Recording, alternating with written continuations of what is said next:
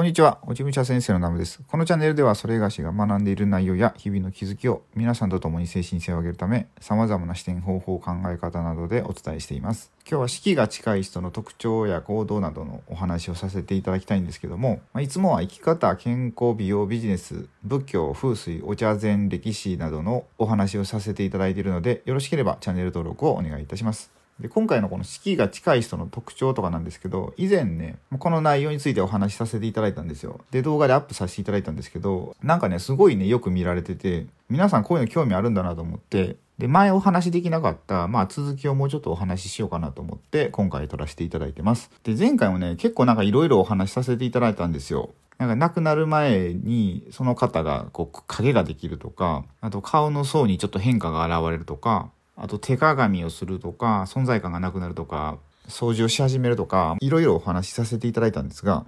まあ、今回も結構こうスピリチュアルな視点でお話ししていこうかなと思います。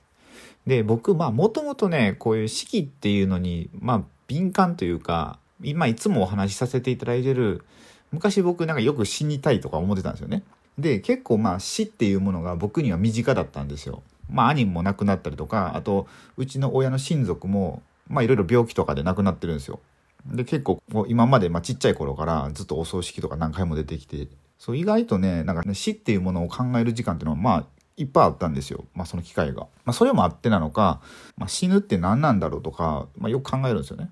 まあそんな感じでまあこういうことに興味があるって感じですね。じゃあまず何から喋ろうかな。えー、っと、あまあよくあるのが、なんか枕元に立つっていうのですね。えっと、亡くなる場合というか、亡くなる方が誰か親族の枕元に立つとかってことですね。まあ、生き量みたいな感じですよね。まだ生きてるけど、最後の挨拶に行くみたいな感じですね。っていうのは、まあ、よく聞きますね。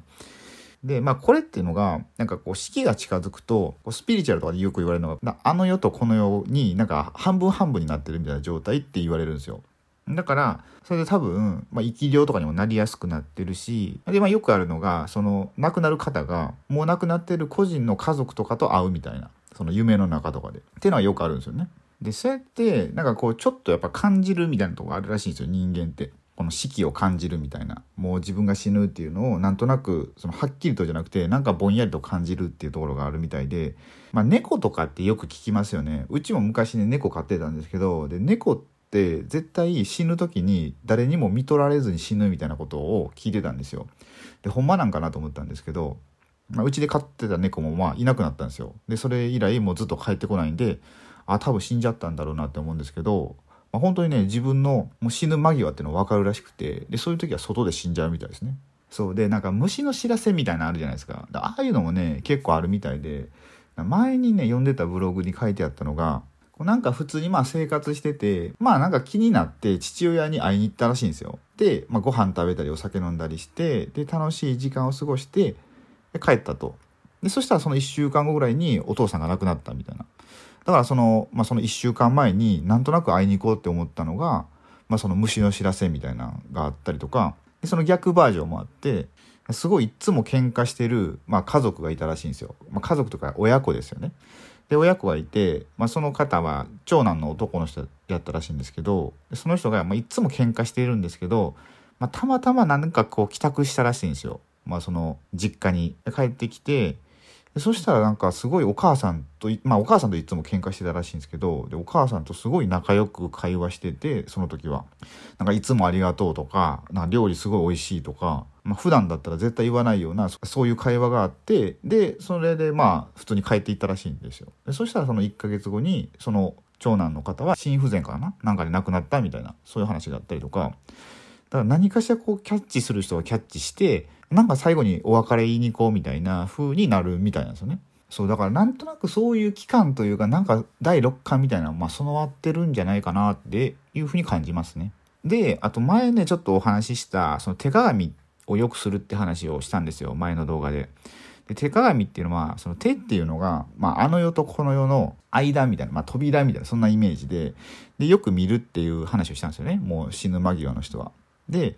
その手なんですけどその手相にもね結構現れるみたいでなんか手相もやっぱ変わるらしいんですよ。罰っていう、まあ、罰っていうあるじゃないですか。あれがすごい増えたら、もう式が近いみたいなのがあるみたいですね。それあとね、これもね、前多分話したかな。線香の香りがし始めるみたいなのがあるんですよ。なんかまだ死ぬ前ですよ。別に線香焚いてないのに。なんか線香の香りがし始めて、で、それでまあ、ちょっとしたらなくなるみたいなのがあって、で、この線香っていうのをね、前何やったかな？なんかで学んだんですよ。その線香を焚く意味みたいな。その線香を焚く意味っていうのが、まあ、これってこの世とあの世をつなげるみたいな、そういう意味らしいんですよ。なんか線香ってこう、例えば火つけるじゃないですか。そしたら、煙がこう、ふわーって上上がってきますよね。あれっていうのが、まあ、この世とあの世をつなぐみたいな、もう架け橋みたいな、そういう意味があって、線香って焚かれてるみたいなんですよ。だから匂いがするってわけじゃないと思うんですけど、まあ、何かしらそういう匂いがするみたいですね。その後は、あの、刺繍とか、その、すごいもう、なんていうんですか、臭い匂いがしてくるっていうのもあるみたいですね。で、あとね、これ結構ね、有名な、まあ、著名な今までの歴史上の人物とかも結構見てるみたいなんですけど、ドッペルゲンガーってあるじゃないですか。その言うたら自分の分身みたいな、もう一人の自分みたいな、そのそっくりさんじゃなくて、全く本当僕、僕であれば、まあ、僕がどこかで目撃されるとか、僕がもう一人の自分に会うとかっていう、まあ、もう一人の自分に会うと、もう死期が近いみたいな風に言われてて、で、これ結構ね、いろんなね、人が会ってるんですよ。ちなみに、ドッペルゲンガーって日本語で言うと、なんか影帽子とか分身とか言われてるみたいで、エクトプラズムとか、まあ、エクトプラズムはあれか、魂の一部みたいな感じでちょちょっと違うかもしれないですけど、まあ、そんな風に日本では言われたり、言われたりしますね。で、ドッペルゲンガーをまあ見た有名人なんですけど、まずあのゲーテですね。あのドイツの詩人とかですよ。ゲーテもなんかね、見たらしくて、まあ、ある日、どこやったかな、まあ、どっか歩いてたら、なんか馬に乗った人が来たらしいんですよ。で、その人を見たら自分やったらしいんですよね。馬に乗った自分で、まあ、服は違ったらしいんですけど、まあ、自分に会ったらしいんですよ。で、その8年後に、まあ、る日馬に乗ってたらしいんですよね。で、その馬に乗ってたら気づいたらしいんですよ。あ、これって8年前に会った自分や、みたいな。そう、こんな感じだからね、もう一人の自分というか、だからこれで言ったら未来の自分に会ったみたいな感じになるんですかね。で、このゲーテルは、その後、すぐ亡くなったのかどうかわかんないんですけど、まあでもその8年間あったってことは、まあ、すぐには亡くならなかったってことですね。で、他にもエリザベス一世とかもあってるらしいんですよ。で、エリザベス一世は別にそういうなんか、精神性のこととか、スピリチュアルのこととか、全然まあ信じなかったらしいんですけど、ある日なんかあったって言い始めたらしくて、エリザベス一世が。もう一人自分にあったって言い始めて、その後に亡くなったみたいですね。で、他にも、あと、エイブラハム・リンカーンですよ。あのリンカーンですよ。リンカーンも、あの初めての選挙の時に、まあ、ある日夜、ソファーに座ってたらしいんですよね。で、ソファー座ってて、まあ、ふと鏡を見たみたいなんですよ。でそしたら、まあ、自分ともう一人、すごい青白い顔をした自分が映ってて、で、はってなったんですけど、まあ、もちろんもう一人の自分はまあいないと。まあ、鏡の中だけで見えたってことですね。で、その後、な一応なんかいろんな実験をしたらしいんですよ。もう一回そういう顔の自分に会えるかなっていうふうに、まあそのソファーで実験したらしいんですけど、まあ二度と現れなかったってことですね。だからその青白かった自分っていうのは、その暗殺される何か予期をしていたのか、まあどうなのかなって感じですかね、これは。で、あと、日本で言ったら、なんか芥川龍之介とかもあってて、なんかすごい意外じゃないですか。でもね、なんかあったらしいんですよ。芥川龍之介も。なんかそういうやり取りが残されてて。